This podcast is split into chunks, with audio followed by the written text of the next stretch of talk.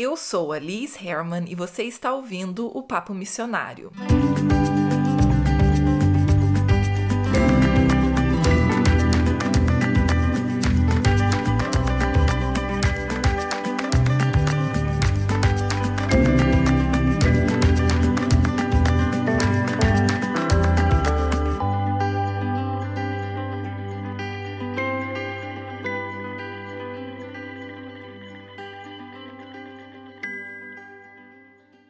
legal chegar nesse episódio 150 do podcast, terminando não só essa pequena série de histórias missionárias, mas também terminando essa primeira fase, né, do podcast que foi realmente com episódios semanais, que é algo que realmente eu não posso mais continuar. Por que eu tô falando realmente com tanta frequência, né? Mas é algo que eu não posso mais continuar agora, mas eu fico muito feliz com tudo isso que eu pude deixar aí à disposição, né? 150 episódios com bastante coisa aí legal interessante sobre missão e também essas histórias missionárias, que não foram tantas assim, deve ter tipo o que uns 12 episódios de histórias missionárias, não sei, mas eu fico super feliz de fechar com essa história porque eu gosto demais da história da Isabel Kuhn. É tipo aquela história completa, sabe? A história missionária que tem tudo o que sei lá, a gente imagina que um missionário vai viver. E eu gosto mais ainda da história dela, porque diferente das outras mulheres que eu admiro, ela não era uma mulher solteira. É normal, claro, que Gladys Aylward ou, ou talvez Amy Carmichael tenham se tornado super famosas, porque eram só elas mesmo, não tinha ninguém pra, sabe, pra ela, tipo, ser famosa porque ela tava junto com fulano ou alguma coisa assim, né? Então, normalmente você não vê histórias onde a mulher no casal é mais conhecida. Normalmente é o homem. Por exemplo, praticamente ninguém sabe o nome da esposa do Hudson Taylor, do William Carey, do. Quer dizer, no caso do Adoniram Judson, na verdade, ele teve mais de uma esposa, porque justamente né, elas acabavam falecendo lá no campo missionário. Isso era muito comum, na verdade, que missionários acabavam tendo uma segunda ou até uma terceira esposa, porque infelizmente os filhos e a esposa morriam no campo missionário. E normalmente nem sabe, né? A gente nem sabe o nome delas, como eu citei, mas Isobel Kuhn é uma raridade porque ela foi uma missionária casada, os dois eram missionários, mas ela se tornou muito mais conhecida. E eu vou fazer só um resumo aqui, e dessa vez eu vou deixar de propósito vários detalhes fora aqui da contação da história, porque o livro da vida dela, a biografia mais comum que a gente tem, é uma das poucas biografias que está disponível em português. Então, se você entende, né, consegue ler inglês ou fala fluente inglês, você tem acesso a essa história e muitas outras. Mas para quem realmente não fala inglês, infelizmente a maioria dessas histórias missionárias não estão disponíveis em português. Então, como essa está disponível em português, eu vou deixar o link aqui na descrição para você pegar e, e comprar o livro depois. Eu não vou contar todos os detalhes para poder não te dar muito spoiler, mas como a história dela é super complexa, assim, no sentido de muito completa, com muitos detalhes interessantes, não tem risco nenhum de eu estragar a graça da história para você. Então vamos lá para conhecer um pouquinho mais sobre essa missionária que eu admiro tanto. A Isobel Kuhn, na verdade, tem esse nome por causa do marido dela, mas ela, como solteira, era Isobel Miller. E ela nasceu no Canadá, ela é uma missionária canadense, a família né, toda canadense.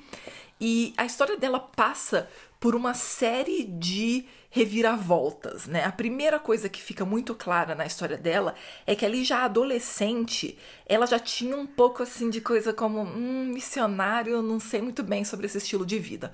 Porque a mãe dela trabalhava, na, trabalhava assim, né? Não trabalhava como o trabalho do dia a dia dela, né? Mas assim, ela ajudava numa organização que apoiava missionários. E era mais aquela coisa assim de igreja, sabe? Não era uma organização como o China Island Mission ou alguma coisa assim, mas ela então ajudava em vários momentos quando os missionários iam para o país de origem, no caso o Canadá, para fazer a licença missionária. Então, vira e mexe, eles estavam em contato com missionários, missionários que vinham visitar eles na casa deles, ou, enfim, em algum tipo de programa da igreja, o que seja.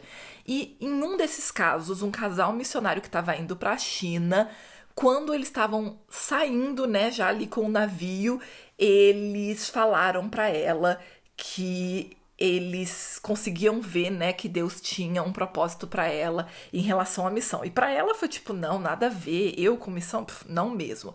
E isso a gente tá falando do começo dos, mil, do, dos anos 1900. Então ela nasceu em 1901 e faleceu em 1957. Então pega ali as guerras, pega toda a confusão, né, é, que aconteceu no, na China, que você que já está acostumado com a história de Gladys Aylward já sabe, né, toda a história com o, os comunistas, né, e tudo mais, e, e também teve toda a, aquela revolução boxer e tudo mais.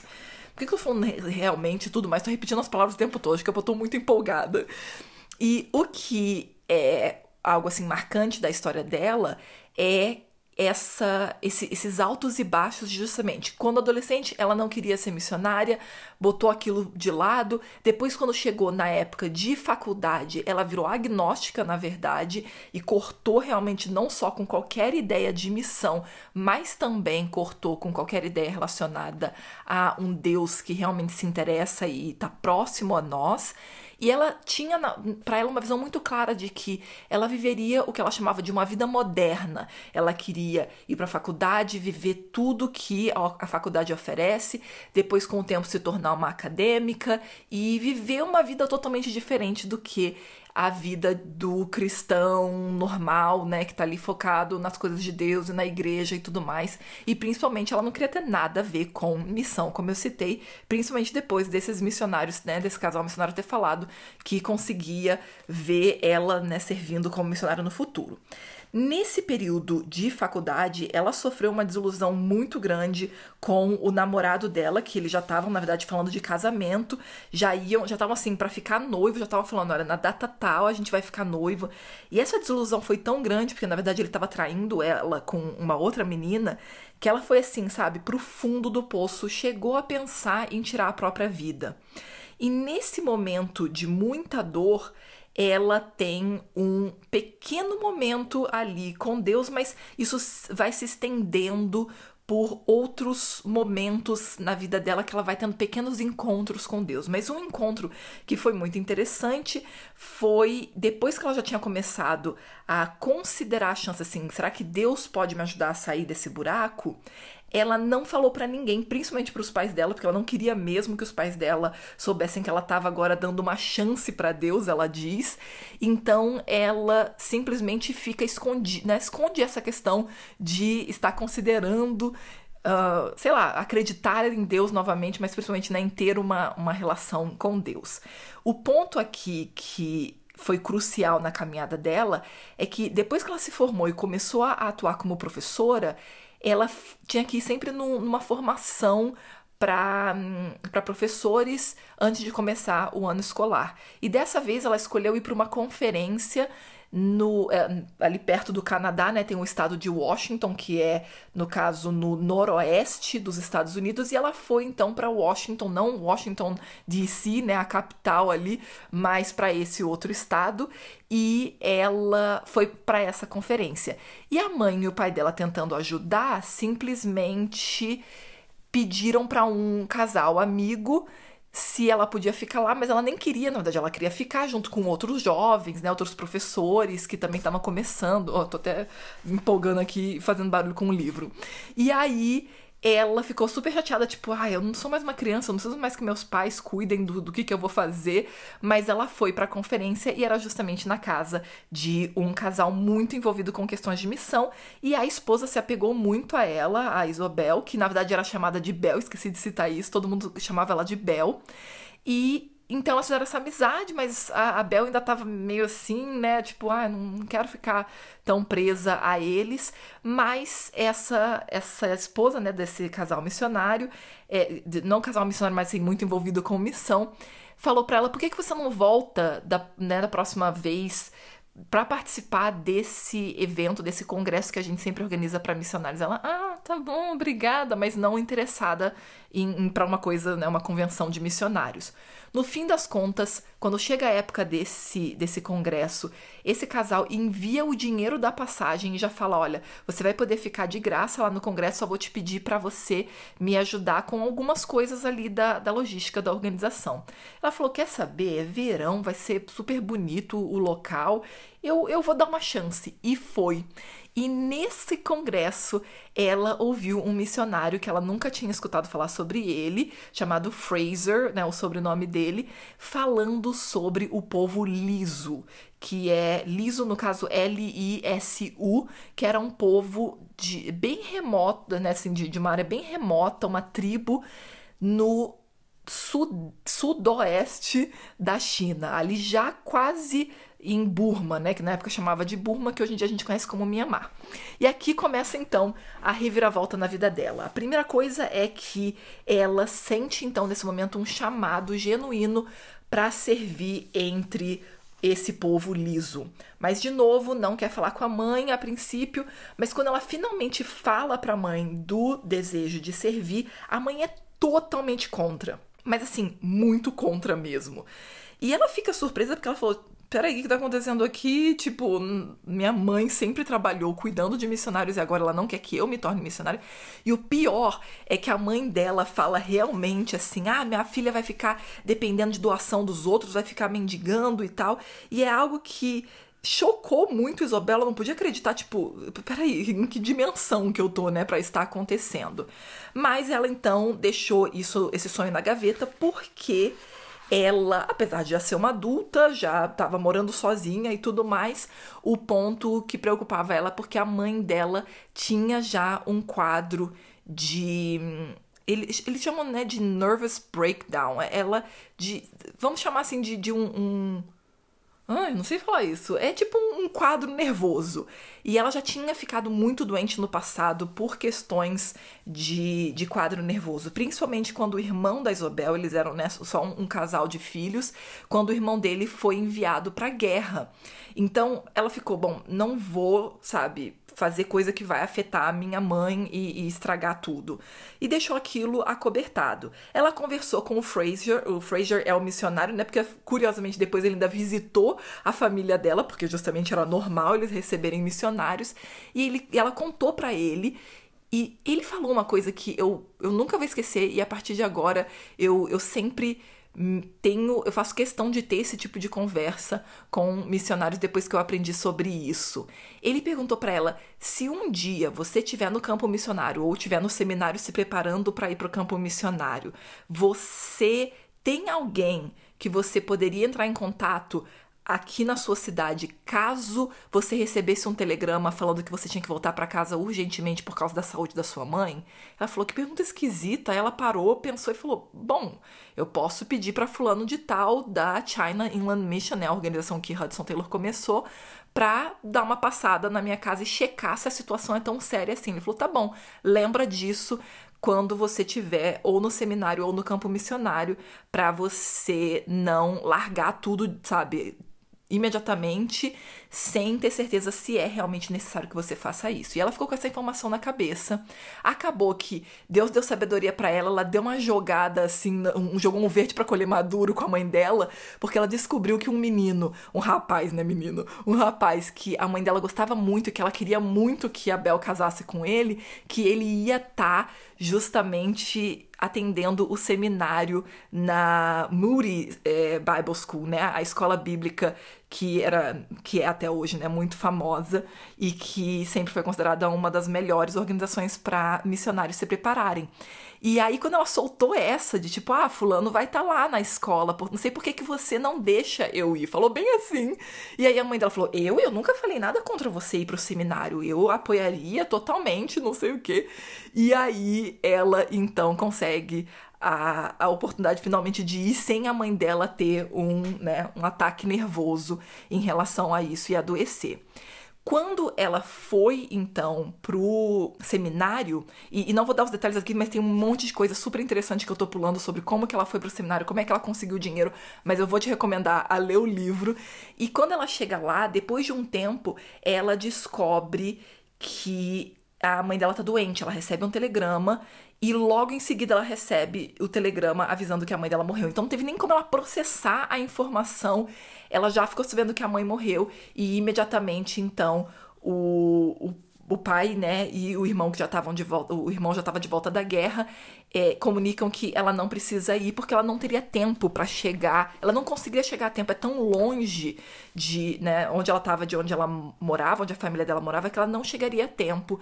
E então eles falam para ela não ir. Só que aí mais um pouco à frente, ela tem a notícia de que o pai dela se acidentou. E aí agora o irmão mandou esse telegrama falando: "Vem e vem imediatamente". Aí ela lembrou do que esse missionário tinha ensinado para ela: "Não vai imediatamente, não larga tudo que está fazendo, principalmente que você não vai ter o dinheiro para essa viagem tão cara. Simplesmente pede para alguém, manda um telegrama para alguém de confiança e checar a situação".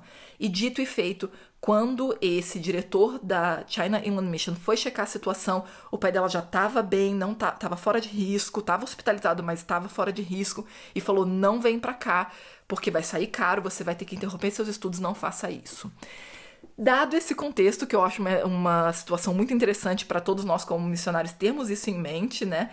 Ela então termina os estudos já tendo conhecido um outro rapaz, na verdade, que começou a chamar a atenção dela, mas ele vai para a China com a China Inland Mission, mas ela não é aprovada para ir imediatamente. Então ele vai na frente, mas eles continuam a se corresponder e durante esse período de correspondência, então eles decidem que vão ficar noivos e querem se casar e que eles vão se casar então quando ela for para a China.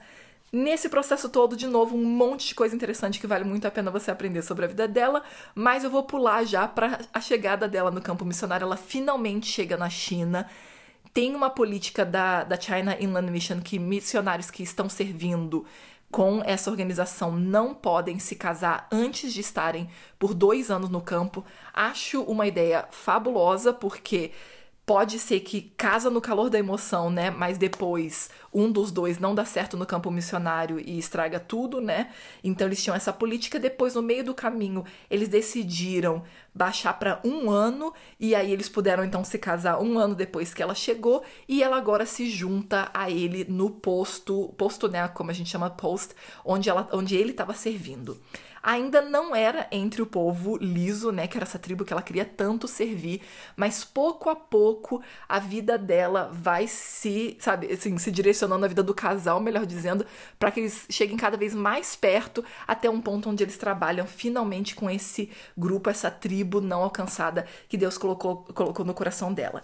É uma história fascinante aprender sobre o, o, povo e o trabalho que ela fez. Ela fez um trabalho incrível e Claro que depois de ser interrompido, como eu falei, com a situação do de toda a, a tomada, né, dos japoneses da ali da China vindo do norte, para quem ouviu o episódio anterior, sabe na história justamente do Eric Liddell de como isso aconteceu e como ela estava no sudoeste, ela estava no outro oposto, demorou mais a chegar para eles essa situação, mas ela passou por todo tipo de dificuldades e quando ela finalmente vai para os Estados Unidos, quando a situação já está né, péssima, é, o esposo ainda fica por mais seis meses, se eu não me engano, para justamente continuar o trabalho. Ele já estava num papel de liderança nesse ponto, mas ela então vai para os Estados Unidos porque a filha, que eu pulei essa parte completamente, porque eu, eu acho a história dela tão fascinante que acabei né, nem citando, mas ela tem sim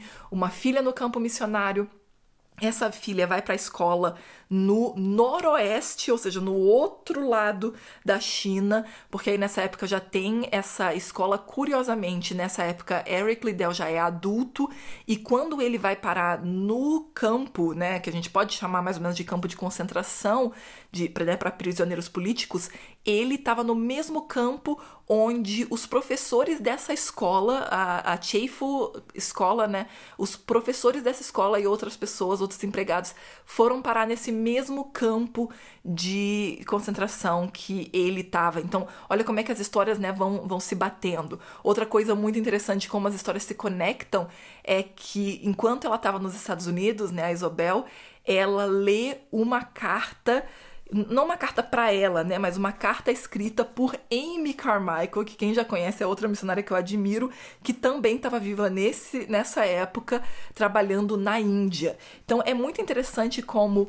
essas histórias vão se conectando, né, de, de algumas formas, outras não se conectam, por exemplo, a, Glad, a Gladys também estava viva nessa época, não tem nenhum registro que eu tenha encontrado conectando ela a Isobel Kuhn ou ao Eric Liddell, mas é muito interessante ver como todos eles estavam vivos ao mesmo tempo, né? E bom, esse episódio já tá ficando muito longo, mas só para contar para você que ela trabalhou então por vários anos em meio ao, ao povo liso, depois que ela e o esposo tiveram que sair, porque realmente a China expulsou todos os missionários, os que não tinham sido mortos né, no processo, foram expulsos.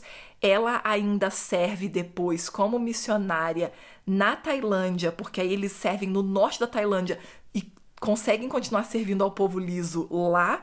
E nesse, né, nesse processo todo, ela teve um segundo filho e, e, esses filhos, então, né, estudando nos Estados Unidos, ela passa, então, a, a ir para Forlow, licença missionária, né, nos Estados Unidos, mas é, é bem esporádico isso, né, e numa das, desses momentos ali, quando ela estava nos Estados Unidos, ela foi diagnosticada com câncer de mama e infelizmente já estava no estado de avançado e ela, embora tenha recebido radioterapia, o médico falou que era só uma questão de tempo para o câncer se alastrar e ela acabaria então falecendo de câncer. Ela realmente então vem a falecer. Se você notar, ela faleceu muito jovem, ela faleceu com 56 anos, mas já assim muito convicta de que ela tinha feito tudo o que ela podia para levar a mensagem a esse povo que Deus tinha colocado no coração dela.